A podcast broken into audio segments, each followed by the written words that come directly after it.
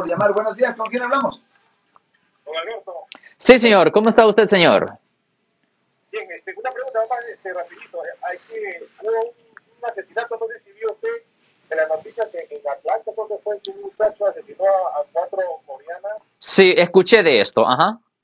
Y, este, yo, mi duda era, ¿quién presenta los cargos, el policía o la fiscalía? Porque el policía Oh. dice que solamente o sea, no lo ha puesto como, como racista, sino solamente como, como que tenía problemas él y quería eliminar las.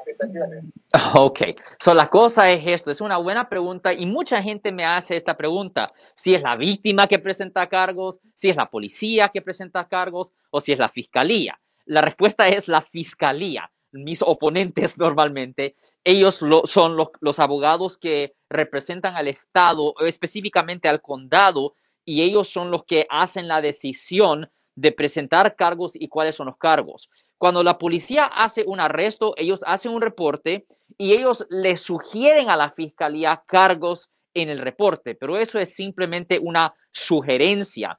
Cuando la fiscalía estudia los reportes y cualquier otra evidencia física que la policía ha colectado, después de estudiarlo, la fiscalía presenta cargos basado en los códigos que ellos creen que pueden ganar. Por ejemplo, si la fiscalía, por ejemplo, piensa que una persona es culpable de X ofensa, pero ellos piensan que posiblemente no pueden ganar ese cargo específico si piensan que el abogado del acusado fácilmente lo va a poder zafar, como se dice vulgarmente, no presentan ese cargo. So, generalmente la fiscalía presenta los cargos oficiales, pero basado en los códigos que ellos creen que pueden ganar. No tiene que ver con la verdad o con la justicia, tiene que ver con lo que ellos piensan que tienen para poder convencer a un jurado.